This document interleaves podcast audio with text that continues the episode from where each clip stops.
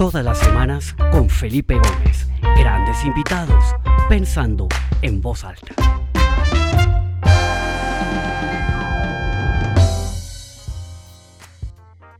Bueno, muy buenas tardes para todas las personas que se comienzan a conectar. Hoy, otro martes que estamos acá juntos compartiendo las ideas, la mirada de diferentes personas alrededor del mundo sobre lo que nos está pasando, sus áreas de experticia. Mi nombre es Felipe Gómez, este es Pensando en Voz Alta, este es el episodio número 64, de verdad bienvenidos. Qué alegría tenerlos acá, ver que se conectan personas desde México, Colombia, España, Estados Unidos. De verdad, bienvenidos, es un gusto tenerlos con nosotros. Como todas las semanas, tengo una invitada maravillosa esta vez, una persona que conozco hace muchos años, fuimos compañeros de colegio. Y a pesar de que nuestros caminos como que tomaron rumbos distintos, siempre he estado yo ahí, ¿no? Mirando lo que está haciendo Catalina y es con profunda admiración y con mucho orgullo que veo todo lo que ha logrado luchando por la cultura, trabajando por la televisión, por la radio, por la música, por el rock, por los festivales de música en vivo, súper metida en temas de cultura, de verdad ha sido admirable todo lo que ya ha hecho a lo largo de su carrera y pues este programa sería incompleto sin tenerla a ella. Entonces, Cata, bienvenida pensando en voz alta, esta es tu casa, qué alegría tenerte acá. Feli, qué belleza de presentación, me siento muy honrada y me, me conmueve mucho que, que, me presentes así porque hay que rendirle homenaje a tantos años de habernos conocido y poder estar acá más de 30 años, acá sentados hablando, pues me da mucho gusto y de verdad agradezco mucho que lo hagas porque también he estado pendiente de tu carrera y, agradezco tu generosidad de querer conversar conmigo. Gracias, Cata. Pues, Cata, aquí hay personas que te conocen, veo gente que sé que, sé que sé que te conoce, pero hay otras personas que no saben quién es Catalina Ceballos. ¿Por qué no comenzamos por ahí y nos cuentas un poco quién es Catalina Ceballos y, ¿Y por qué crees que estás hoy acá? Bueno, pues yo, yo soy una mujer que recién cumplió 50 años. Em, soy mamá de una hija de 11 años que se llama Elisa Vergara. Eh, estudié antropología. Eh, luego hice eh, una especialización en gestión de, de recursos internacionales y realmente debo decir que cuando estudié antropología lo hice no debes recordar que yo no era la más pila en el colegio y que me fue muy mal en el ICFES. Entonces, cuando yo me gradué del colegio, yo me gradué y no me aceptaban en ninguna universidad. Y la única universidad que me aceptaba era con un examen de admisión para estudiar antropología en la Universidad de los Andes. Y decidí estudiar antropología porque mi mamá, además de ser socióloga y arqueóloga, también es antropóloga y ella me dijo, pues Katina, entra a estudiar antropología, que si yo logro ayudarte en el camino, pues de pronto después puedes hacer un traslado a lo que tú quieres estudiar, que es economía. Entonces yo dije, bueno, y me fue bien en el examen de admisión de la Universidad de los Andes, que no sé si fue que me fue bien o si es porque tan poquitas personas aplicaron, que logré entrar a estudiar antropología. En el, en el estudio de, de, la antropología me di cuenta que lo que me interesaba era el énfasis que se le hacía a la, a la expresión artística para mm, identificar eh, los, procesos identitarios, étnicos y culturales de grupos. Entonces, em, habiendo vivido muchos años en Londres con mi mamá, también reconocí unos intereses que habían quedado allí en mi infancia. Y bueno, resultó que el estudio en antropología me encaminó por un camino que me interesó mucho y que era precisamente ese gran campo universal al que se refiere em, la cultura eh, y fue a partir de allí que empezó también mi cercanía con entender la cultura a través de las expresiones artísticas. Em, el camino, digamos que cuando uno es más joven no sabe muy bien hacia dónde quiere ir, pero yo muy rápidamente entendí que quería trabajar con expresiones artísticas. Primero, después de graduarme, eh, que me gradué bien, tuve buenas notas, digamos, la antropología finalmente como que me encarriló. Em, y salí a trabajar en un banco, en el Banco Popular, eh, y en el banco me pusieron a trabajar en, en, en, investigación y desarrollo, porque yo era antropóloga y la investigación, por supuesto, era muy importante, y yo no me sentía muy a gusto porque yo seguía sintiendo que no estaba trabajando, y a partir de allí me hice el camino, fui, busqué, literalmente toqué las puertas del entonces Instituto Distrital de Cultura y Turismo y dije, yo quiero trabajar acá y me quedé sentada al frente de la oficina de quien era entonces la directora Adriana Mejía, actual vicecanciller, y yo me senté ahí hasta que me aceptaron. Y ahí empecé armando bibliotecas en el piso para entregar a los colegios distritales de unos títulos que, que hizo el entonces alcalde Enrique Peñalosa. Y ahí estuve cinco años y empecé a formarme como gestora cultural que en ese momento, por supuesto, no existía la carrera, estoy hablando del año 98-99, en ese momento no existía la carrera de gestión cultural, pero yo me empecé a formar en la práctica. Lo que hago hoy en día es conceptualizar sobre esa práctica que he venido haciendo en los últimos 24 años. Entonces, eso es manera resumida y anecdótica la razón por la cual creo estoy acá. Excelente, Cata. Sí, esa, esa garra y esa determinación que tenías desde las épocas del colegio, pues han dado su fruto. Eh, como lo puse en la introducción de esta entrevista, Catarina es una guerrera de la cultura. Yo creo que ella, mejor dicho, ha salido a defender la cultura capa y espada, porque pues hablar de cultura en nuestros países tan golpeados y con tantas necesidades, pues muchas veces hasta, hasta puede parecer una utopía siendo una necesidad absolutamente básica. ¿Tú te acuerdas, Cata, que yo en el colegio, eh, pues siempre he sido, he sido em, aficionado a la música, toco el piano, y yo creo que de cierta manera ahorita escuchándote me identificaba mucho contigo porque tú te metiste en el mundo de la cultura y la sociedad y yo encontré la manera de mezclar la música con los negocios. Yo una vez me encontré con una institución en Londres que se llamaba A&B, que era Arts and Business, que era como la enseñarle a los negocios y cómo los negocios podían enseñarle al arte para que cada uno creciera y fuera mejor en lo que hacía. Y eso me inspiró a hacer lo que hago hoy en día, que son mis conferencias con el piano, con la música, con todo eso, de cierta manera tratando de llevar los valores del arte y de la música al entorno empresarial y corporativo. Pero metámonos un poquito al tema de por qué la cultura es tan importante en una sociedad. Y, fíjate que yo, siendo músico y todo, hasta hace poco que estaba oyendo unos episodios de Diana Uribe de, de, la historia del rock en América Latina, extraordinarios como que vine a entender la magnitud y el papel que la música y que el rock ha jugado en forjar esta como estructura social en América Latina. ¿Por qué no hablamos un poquito de, ese, de, qué rol juega la cultura en una sociedad y en, establecer los valores y la dinámica de una sociedad? Porque a mí me pareció apasionante lo que Diana eh, contó en, estos episodios que le recomiendo a todo el mundo. Pero cuéntanos un poco tu mirada y por qué sientes que la cultura es tan importante dentro de la ecuación de una, de una sociedad eh, cualquiera, pues, y, pues especialmente en América Latina, ¿no? Pues mira, básicamente la cultura en su definición, como la entendemos desde la antropología, es todo aquello que reúna a un colectivo en torno a una identidad. Entonces, la forma como nos vestimos, lo que comemos, nuestras expresiones artísticas están allí, nuestras creencias religiosas, la organización política, si somos matriarcales o patrilineales. Entonces, fíjate que el gran universo de la cultura incluye la expresión artística. De tal manera que yo lo que he tratado cuando te digo de conceptualizar mi práctica, precisamente lo que hago es entender por qué es importante la expresión musical o la expresión eh, de unas industrias culturales y creativas o los procesos asociados eh, a las artes plásticas o a las artes escénicas o al circo, por ejemplo, que ahora felizmente ha logrado surgir y desarrollar unos procesos muy interesantes en el país. Entonces, básicamente es eso, es porque las, las, las artes, las expresiones artísticas y también, por supuesto, las prácticas culturales identifican a una sociedad. Nosotros, por ejemplo, como colombianos, eh, fácilmente nos pueden identificar por la cumbia, a propósito de la música. Si bien la cumbia es un eh, ejercicio musical que empieza en la Patagonia y termina en México, cuando llega a Colombia, pues eh, narra una historia del país absolutamente importante, que entre ellas está hablar del vallenato. Entonces, ¿cómo no va a ser importante la cultura en ese sentido? Porque también nuestra historia se puede narrar a través de la música, a través de las artes.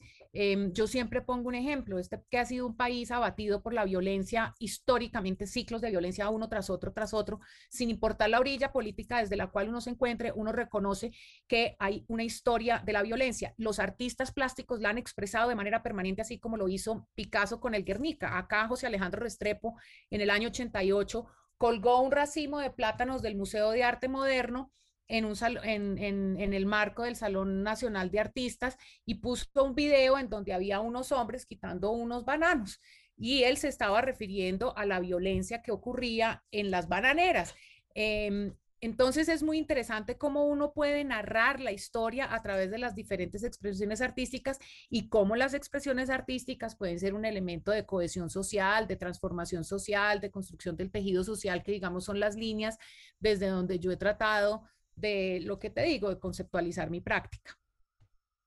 Uy, qué interesante. Y ahora, y ahora que estás hablando de eso, por ejemplo, todo ese proceso de violencia de, Colombia, que de cierta manera nosotros en la ciudad lo, vimos un poco como a la distancia, ¿no? Eh, porque pues esto era violencia que pasaba más en, las zonas rurales, alejadas de las ciudades donde estábamos.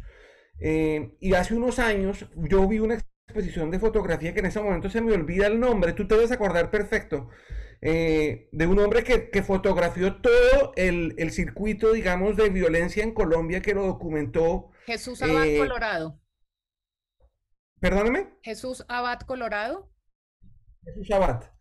Oye, y esa vaina para mí fue, o sea, fue un totazo ver esa exhibición, porque pues uno, uno claro, lee las noticias, eh, le duele todo lo que ha pasado en nuestro país, pero lo que este hombre fue capaz de, de plasmar en sus fotos y a través de su lente es una cosa realmente profunda que realmente expresa muy bien eh, y, ahí, y ahí es donde lo que tú dices hace todo el sentido. Una expresión totalmente artística, artística y cultural te hace parte de tu historia, te hace parte de, de, los dolores que ha vivido un país que tú de cierta manera has estado ajeno a ellos. Entonces, la cultura sí juega un rol absolutamente importante, pero yo creo que eso todavía como que o no se ha descubierto, o no se le ha, o no se le ha dado como, no ha tenido esa gran explosión, ¿no? Eh, para que todo el mundo pueda ver la historia y el recorrido de su país a través del arte. Y eso es lo que tú has estado luchando. Cuéntanos un poquito de esa lucha que has estado haciendo desde la radio, desde la televisión, desde la promoción de la música, etcétera, etcétera. Todo lo que has hecho en ese sentido. Pues mira, mm, precisamente cuando, y esto pues es, es de carácter anecdótico, pero le suma la conversación cuando, cuando a mí me nombran directora de Radio Nacional de Colombia y de Radiónica, en, en los papeles para poder ser nombrado uno tenía que ser comunicador. Y a mí me dicen, pero usted por qué? Entonces yo les dije, yo soy antropólogo, así un antropólogo no está en la capacidad de expresar cómo se manifiesta la, ciudadanía a través de las artes, un comunicador tampoco lo va a poder hacer. Yo tengo las habilidades, primero me interesa mucho el tema de la investigación, he tratado de los equipos que siempre he formado, fortalecer mucho el equipo de investigación, no soy capaz de salir al aire, de hablar, de conversar, si antes no me he leído uno, dos, tres libros, he leído uno, dos, tres artículos, digamos, la investigación para mí, y eso fue, y esa es mi formación como antropóloga. Eh, pero para responder tu pregunta, lo que he tratado de hacer y lo que hago en, mis clases de estudios culturales o de políticas públicas o en el programa que tenía en televisión es precisamente tratar de darle la importancia, así como algunos le dan la importancia a entender el sector económico, a, a entender la agricultura, a entender la salud como como líneas o acciones de trabajo para garantizar, por ejemplo, el cumplimiento de los, eh, de los objetivos de desarrollo sostenible. Yo soy una, como dices tú, una convencida, una guerrera de que la cultura también aporta los objetivos de desarrollo sostenible. Y en ese sentido construyo y trabajo eh, mis acciones. Entonces, eh, si, si, la cultura no está dentro de la mesa de discusión para construir políticas públicas para garantizar el desarrollo del país, yo creo que estamos atrás y creo que ah, en Colombia se ha demeritado ese aporte que se puede hacer desde la cultura, porque la cultura, si bien también son expresiones artísticas, pues también le da una razón de ser a la diversidad. La cultura le da una razón de ser a lo que creemos. La cultura le da razón de ser a un narcotráfico tan arraigado, desafortunadamente, culturalmente a nuestra nación.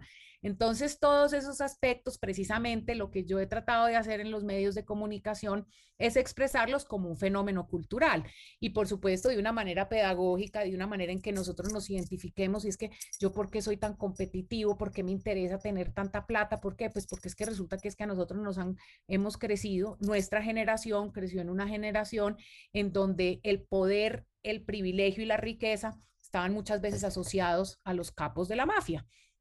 Y esas cosas van calando de manera cultural y estructural. Entonces, eh, si bien yo estoy hablando aquí contigo, cuando uno está hablando en radio, entonces uno lo que dice es, ¿por qué a nosotros, por ejemplo, Felipe, en el colegio no nos enseñaron cumbia?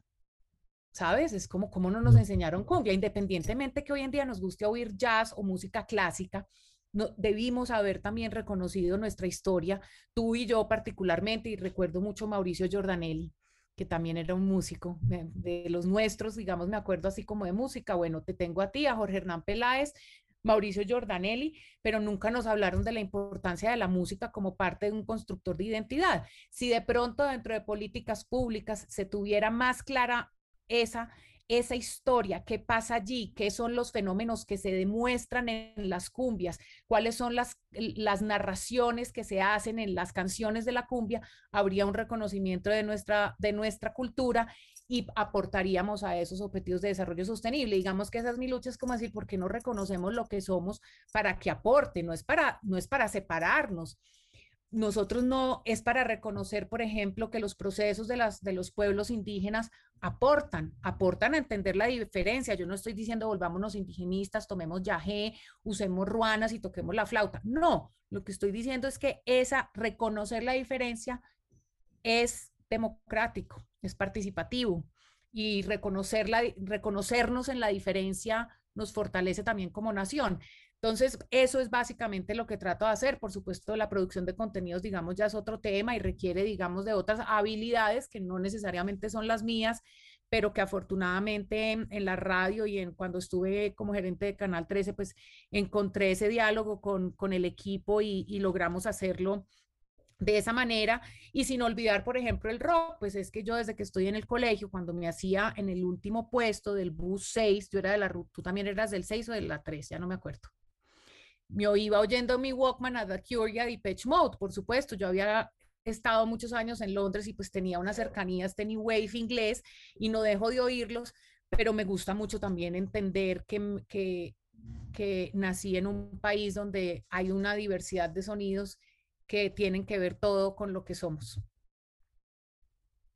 No, qué cosa tan interesante. Oye, y ahorita, digamos que uno, uno tiende a decir, ¿no? Y de, y de, y de cómo enfocar todas sus miradas al Estado, ¿no? Y el, que el Estado debe generar espacios y presupuestos y todo esto para fomentar estos espacios culturales. Pero ahora que reflexionabas de que en el colegio nunca nos enseñaron cumbia, yo creo que el sector de educación también tiene un rol importantísimo, ¿no? Y yo me acuerdo, yo también tuve la oportunidad de vivir en Londres un tiempo, a mí me impactaba mucho ir al National Gallery, que yo iba muchísimo al National Gallery en Londres, y encontrarme con estos pelados de, no sé, 11, 12 años sentados enfrente de una obra, hablando de la obra, de una manera, o sea, no, no, no era un accidente encontrarse con un grupo de niños en el National Gallery, era una cosa absolutamente, siempre que uno al National Gallery había niños pero esto no, era un, esto no era un viaje del colegio, esto era después del colegio que los niños se iban solos en grupo con sus amigos a sentarse enfrente de un Picasso, de un Monet, de un Manet, a hablar de esa obra, ¿no? Y yo creo que nosotros en nuestros sistemas y en nuestras estructuras educativas hemos dejado un poco de lado eso y por eso pues crecemos con ese vacío. Mira que yo hasta ahora vine a descubrir el rol que el rock jugó en, en, en, en toda esta, ¿no? En, toda esta identidad cultural y tú, y yo he visto que, he visto en tus redes y todo que tú, que tú luchas mucho y que, y que estás generando mucho ruido y, eres una, una embajadora de que el Estado apoye la cultura y por supuesto que hay unos vacíos inmensos, pero ¿qué rol debe jugar otros sectores como la educación, el sector empresarial, etcétera, etcétera, en fomentar este espacio para la cultura para que podamos como ah, eh, anclar esa identidad de una manera mucho más sólida y mucho más contundente? Pues mira, una de las cosas que creo es que debe haber un trabajo intersectorial, es decir, yo creo que desde el sector de la cultura se tiene que comenzar con una conversación en donde invite a educación, invite a salud, invite a agricultura, invite a medio ambiente, invite al sector privado a unirse y que entiendan y reconozcan los aportes que se pueden hacer desde el, desde el trabajo cultural para, para la construcción del desarrollo económico y de la construcción del tejido social. Creo que precisamente la cultura lo que tiene a su favor es esa capacidad de trabajar de manera interdisciplinaria. Em, yo trabajo mucho en el diseño de proyectos en donde uno le puede decir a la empresa privada y no se trata de encontrar mecenazgos que el Banco de Bogotá patrocine el Festival Iberoamericano de Teatro. Se trata de que los privados también reconozcan que al movilizar, socializar, promover, capitalizar, invertir en, en proyectos de carácter artístico, garantizan un desarrollo. Pero, por ejemplo, eso con el sector privado, pero por ejemplo con, el, con la educación, lo que hemos estado tratando de hacer todo el tiempo es garantizar que existan, em, particularmente en los colegios públicos, eh, dentro del pensum, em, materias asociadas a las expresiones artísticas y, a la cultura, eh, precisamente para que no tenga esos vacíos y que eso lo que hace finalmente y lo que y yo creo, digamos que al final del camino es que el entendimiento de esa diversidad nos garantiza tener una mirada más crítica como ciudadanía, porque tenemos un elemento con el que no contábamos antes. Eh, y la mirada crítica es porque la diversidad nos permite tener un pensamiento también más amplio y más diverso. Entonces, si uno reconoce que vive o trabaja o, o que convive dentro de la diferencia, uno adquiere la capacidad de ponerse en los zapatos del otro, que es lo que denominamos empatía, que es la que tú tienes tanto, Felipe, y que agradezco que lo hagas. Eh, y es eso, yo me tengo, tú estás en capacidad de ponerte en los zapatos de un niño que no tiene acceso a la salud. Tú sientes ese dolor. Cuando uno ve la diversidad, uno dice, ah, entonces esta mujer indígena, tales y tales. Y esa capacidad crítica no significa que vas a asumir solamente una posición política, puedes asumir la que sea, pero te amplía el espectro y, insisto, la capacidad crítica. Y, y, por eso se puede aportar a los objetivos de desarrollo sostenible porque es una mirada con un diagnóstico, con un contexto histórico, con la capacidad de generar una, una sustentación, una argumentación para un desarrollo. Y eh, esto no se trata de posiciones políticas, yo sí, digamos que trato de ser un sujeto político, porque la, antropología también es eso, eh, pero entiendo que ser sujeto político eh, dentro de mi campo de trabajo, pues es tener las herramientas que he aprendido de las expresiones artísticas y de la cultura para enfrentarme a esas conversaciones. Excelente, Cata. Cata, mira, acá el tiempo vuela, nos quedan pocos minutos eh, y yo creo que vale la pena que, que, hablemos un poquito sobre el impacto que la pandemia ha tenido en la cultura, porque la cultura per se, pues es una lucha tan difícil, ¿no? O sea, tan compleja, tan complicada, siempre está como de última en la fila, siendo tan importante, y ahora llega la pandemia en donde esto se agrava todavía más porque entonces ya no hay espacios públicos, los teatros se cierran, los museos se cierran, los lugares escasos lugares que hay para poder ¿no? Eh, eh, expresar de una manera abierta y generosa estas expresiones de cultura, pues se ven afectadas de una manera dramática. ¿Cómo viste tú o, cómo viviste tú que estás tan, tan de cerca a todos estos actores, eh, que, que, que la pandemia afectó al sector de la cultura, que la pandemia afectó a los artistas y cómo es un poco que va, que va a pasar ahora que, eh, digamos, el futuro? La, pregunta es, ¿qué pasó durante la pandemia y qué crees que va a pasar ahora cuando, cuando en, los siguientes años? Pues mira, yo, en efecto, la pandemia lo que hizo fue develar una situación que ya era precaria. Pero eso no quiere decir que sea culpa del, del gobierno o del Estado, de ninguna manera. También da un diagnóstico muy claro sobre la informalidad en la que, en la que funcionamos dentro del sector, al, al, al no entender cuáles son nuestros deberes y derechos, al no reconocer la importancia del pago de unos impuestos, al no reconocer por qué es importante, eh, tú, eh, cómo nos contratamos o cómo nos vendemos o cómo trabajamos dentro de un sistema que no puede ser em, eh, como no puede ser atendido 100% por el Estado. Entonces, esa, eh, la develación no es solamente por la ausencia de un presupuesto que por supuesto es precario y que por supuesto está en el último del escalón dentro de las políticas públicas, que el, mejor, eh, el mejor presupuesto que hemos tenido en el sector de la cultura en los últimos 20 años fue con el presidente Álvaro Uribe Vélez, muy, em, ah, increíblemente, pues claramente no, no comparto con el presidente Álvaro Uribe Vélez, pero pero yo puedo, estoy en capacidad de hacer ese análisis. Entonces, eh, la develación del diagnóstico es no solamente es culpa del gobierno, es también culpa de los artistas que viven en una informalidad permanente y que tienen que empezar a entender cuáles son sus deberes y derechos y tienen que cumplir con esos deberes también. Eh, eso lo que llevó en la pandemia fue a que muchos de los actores, agentes, cultores del sector empezaran a generar asociaciones, agremiaciones, colectivos, grupos constituidos, eh, no necesariamente con, pero para crear conocimiento desde comunidades de base que, que se vuelvan en procesos participativos, que eventualmente puedan entonces ser unos actores activos dentro del sector o empezar el trabajo interdisciplinario. Yo no tengo por qué obligar a un hombre que lo que le gusta es componer y tocar guitarra. Entonces, bueno, entonces, ¿qué va a hacer? Pues entonces contrate un manager o trabaje de manera voluntaria o haga un trueque con un abogado para que usted entienda cómo es que usted tiene que incluir sus canciones dentro de las dinámicas de derechos de autor del Ministerio del Interior. Entonces, yo creo que las, las culpas se tienen que equiparar, uno, y dos, espero y es mi esperanza y es que el sector haya entendido que esto no va simplemente de ir y cantar, esto va de que yo soy un sujeto activo y participo en una ciudadanía que tiene que garantizar con mi participación, pero esto no solamente es fiesta, sino cómo aportamos y el aporte es yo soy un sujeto que tengo unos deberes y unos derechos y debo también garantizarlos. Em, por supuesto, si el sector como individuos y a través de estas asociaciones se fortalecen, seguramente más adelante Em, se fortalecerán los presupuestos por parte del Estado porque va a tener unos actores con los que conversa que conocen más el sector y le van a decir, bueno, pero es que usted no ha hecho el censo, resulta que en Timbiquí hay 1.500 mujeres cantadoras. Ah, yo no sabía, nosotros sí sabemos. Entonces creo que es un proceso de desarrollo que ahí vamos y que la pandemia lo que hizo fue despertarnos a algunos.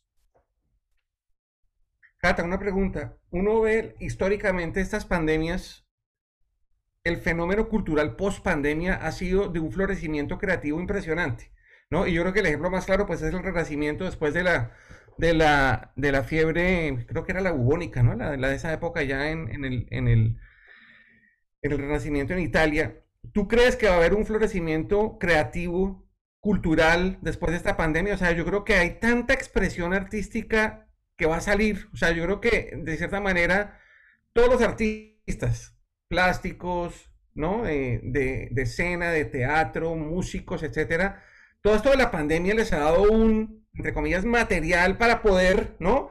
Generar todo un, un, un una, una, una, ¿cómo se llamará? Un, una explosión creativa eh, que yo tendría la esperanza que veamos en los próximos años como un, florecimiento creativo en todas las expresiones artísticas. ¿Tú crees que algo así va a suceder? Yo estoy absolutamente de acuerdo contigo, coincido, coincido absolutamente. Yo sí creo que va a haber mucho material que inspire, pero por otro lado ya estamos viendo que que precisamente las manifestaciones que son de carácter pacífico son aquellas que están acompañadas por artistas. Mira, las, las, uno literalmente, uno no ve marchas, uno muchas veces ve comparsas. Eso es muy emocionante. Yo me emociono mucho cuando veo chicos y chicas de entre los 20 y los 24 años caminando por la séptima tocando tambores.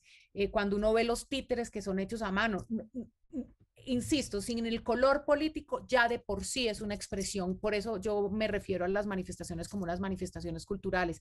Lo que ha sucedido con las artes gráficas, ha sido también absolutamente importante porque han sido también una, un apoyo a esas manifestaciones políticas y esperaría que el acervo de todo esto que esté ocurriendo sea una memoria futuro para que los antropólogos del futuro, los arqueólogos del futuro tengan material para estudiar estas manifestaciones a partir de toda esa explosión a la que tú te refieres. Espectacular. Cata, pues nos quedan pocos minutos. Yo quisiera aprovecharlos para agradecerte a ti por tu tiempo, por tu generosidad, por todo ese conocimiento que compartes con nosotros, esas ideas tan que nos ponen a pensar y que nos dan ojalá ganas de actuar para que podamos ser agentes transformadores de este movimiento tan importante. Yo creo que la cultura tiene que jugar un rol fascinante. Eh, creo que esta conversación la tenemos que continuar tú y yo después, porque creo que podemos hacer muchas cosas. Sí, y quiero agradecerle a las personas que se conectaron, de verdad espectacular volverlos a tener acá, quienes se conectaron por primera vez, bienvenidos, eh, todos los martes a la misma hora estamos acá. Y el próximo martes voy a tener una invitada fantástica que tú conoces muy bien, Cata, que es Josefina Klinger, que es una mujer ah, del qué maravilla. Sí, absolutamente fascinante y yo creo que de cierta manera puede haber algo de continuidad entre lo que hablamos contigo y lo que vamos a hablar con Josefina. Entonces los invito a todos. Esta tarde quedará esta conversación con Catalina grabada en la página del programa que es www.pensandoenvozalta.com. Igual va a quedar ya eh, toda la información de registro para la sesión de la semana entrante. Entonces yo quería despedirme de todos y les doy el micrófono a Catalina para que ella también dé sus palabras de despedida y de nuevo muchas gracias, Cata. Pues a ti un agradecimiento profundo por tu visión, por permitirme estar en este espacio. Estoy segura que Josefina te va a hablar mucho del territorio y la importancia del territorio para las comunidades afro. Eh, y sí, creo que estos espacios son precisamente exaltar la importancia de la participación y qué bueno que podamos tenerlos y te lo agradezco mucho a todas las personas que nos acompañaron también. Un saludo muy especial. Muchas gracias, Feli. Un abrazo. Excelente, pues nos vemos la semana entrante y Cata, gracias por tu generosidad. A ti. Muchas gracias. Chao. Chao. Abrazo.